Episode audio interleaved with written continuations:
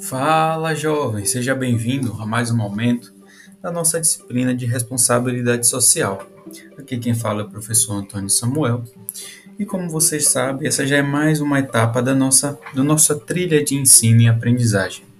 Então, o tema da nossa semana você já conhece. Nós vamos falar sobre o marketing verde, o marketing ecológico.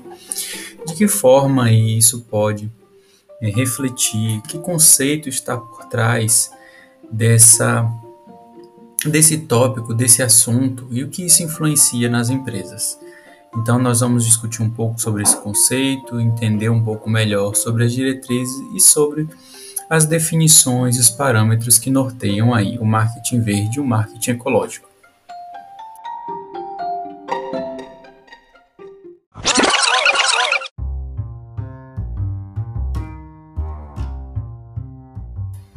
Pois bem, como nós já abordamos em aulas anteriores, esse novo consumidor, né, o consumidor verde, ele está sendo consolidado por conta das preocupações ambientais. Então, esse, essas preocupações perpassam aí por diversos temas, o reconhecimento da necessidade de cuidar do ambiente, dos animais, e não só, e também cuidar do ser humano, cuidar da sociedade, pensar no seu bem-estar, sim, mas pensando também nas gerações futuras. Então, por conta dessa conscientização, dessa preocupação, o consumidor verde hoje busca comprar produtos e serviços de empresas que tenham a preocupação com o ambiente, né? E em paralelo aí, adota práticas sustentáveis, né, que permite, eh, no caso da empresa, a empresa que adota essas práticas sustentáveis, ela vai poder criar uma maior uma vantagem competitiva em comparação aos seus concorrentes. A vantagem competitiva diz respeito aí à diferenciação, o que, que difere, o que, que vai fazer uma empresa ser diferente da outra. Então, quando a empresa elenca e constrói atividades, parâmetros, o seu posicionamento, ela está criando uma vantagem competitiva em comparação com seus concorrentes. Então, essa vertente aí desse marketing verde, desse marketing ecológico ou ambiental, segundo aí Dias 2019, na página do nosso livro 167, tem como preocupação fundamental as implicações mercadológicas dos produtos que atendem às especificações da legislação ambiental e que contemplam as expectativas de uma boa parcela de consumidores no que diz respeito a não serem agressivos ao meio ambiente.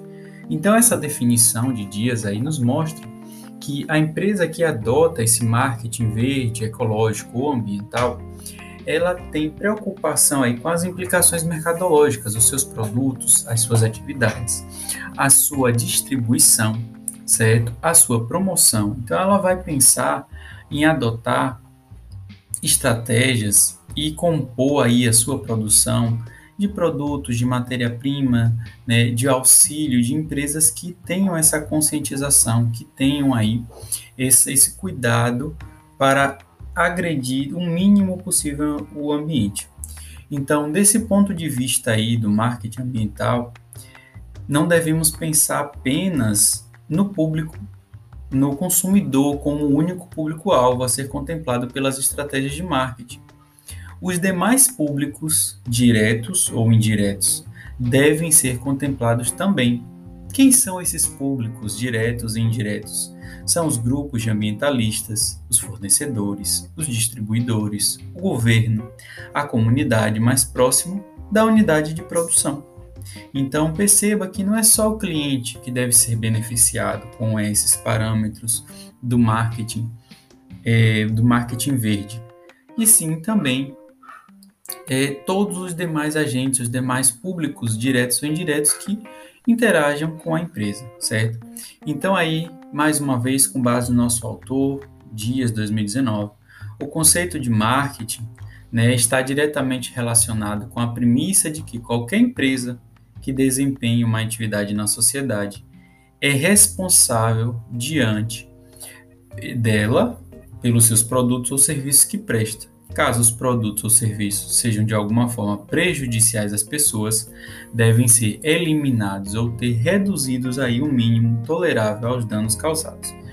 Então, quem conhece um pouco de marketing, é, sabe, o marketing, é a palavra marketing significa mercado em ação. Então, basicamente, o marketing vai entender a necessidade do seu consumidor e vai atender esse consumidor, certo? Oferecendo um produto ou serviço. Nesse caso, levando aí para o marketing, para o marketing verde, essa parte, os produtos devem atender a essa preocupação com o ambiente. E por fim aí, deixo em nosso podcast uma citação de Otaman que também está no livro de dias de 2019. Né? Então, o marketing não é suficiente falar a linguagem verde. As campanhas devem ser verdes, longe da questão de apenas fazer publicidades de muitos comerciantes, que muitos comerciantes perceberam originalmente. A abordagem satisfatória de preocupação ambiental requer um esverdeamento completo que vai ao fundo na cultura corporativa, certo? Somente por intermédio da criação e implementação de políticas ambientais fortes e profundamente valorizadas é que a maioria dos produtos e serviços saudáveis possam ser desenvolvidos. É só por meio da criação de uma ética ambiental que abranja toda a empresa que as estratégias de marketing podem ser executadas então percebam com essa citação de, de Otaman no livro de Dias que o marketing verde ele vai a fundo nos parâmetros e nas políticas da empresa. É preciso que a direção esteja à frente, esteja consciente das atividades que são adotadas pela organização. Então não é apenas pensar no produto lá no final, é pensar desde o início. Então por isso a importância que é, é alterar toda a cadeia produtiva de um produto, é pensar em todos os pontos, em todos os quesitos, que pode ser melhorado, que pode ser resolvido, certo? Então, não é uma coisa simples, não é uma decisão simples, é uma decisão que precisa ser assertiva e tem que ser ponderada e mensurada e pensada no curto, médio e longo prazo. Esse é o nosso podcast. Te vejo no nosso próximo momento, que é o nosso Screencast. Até lá!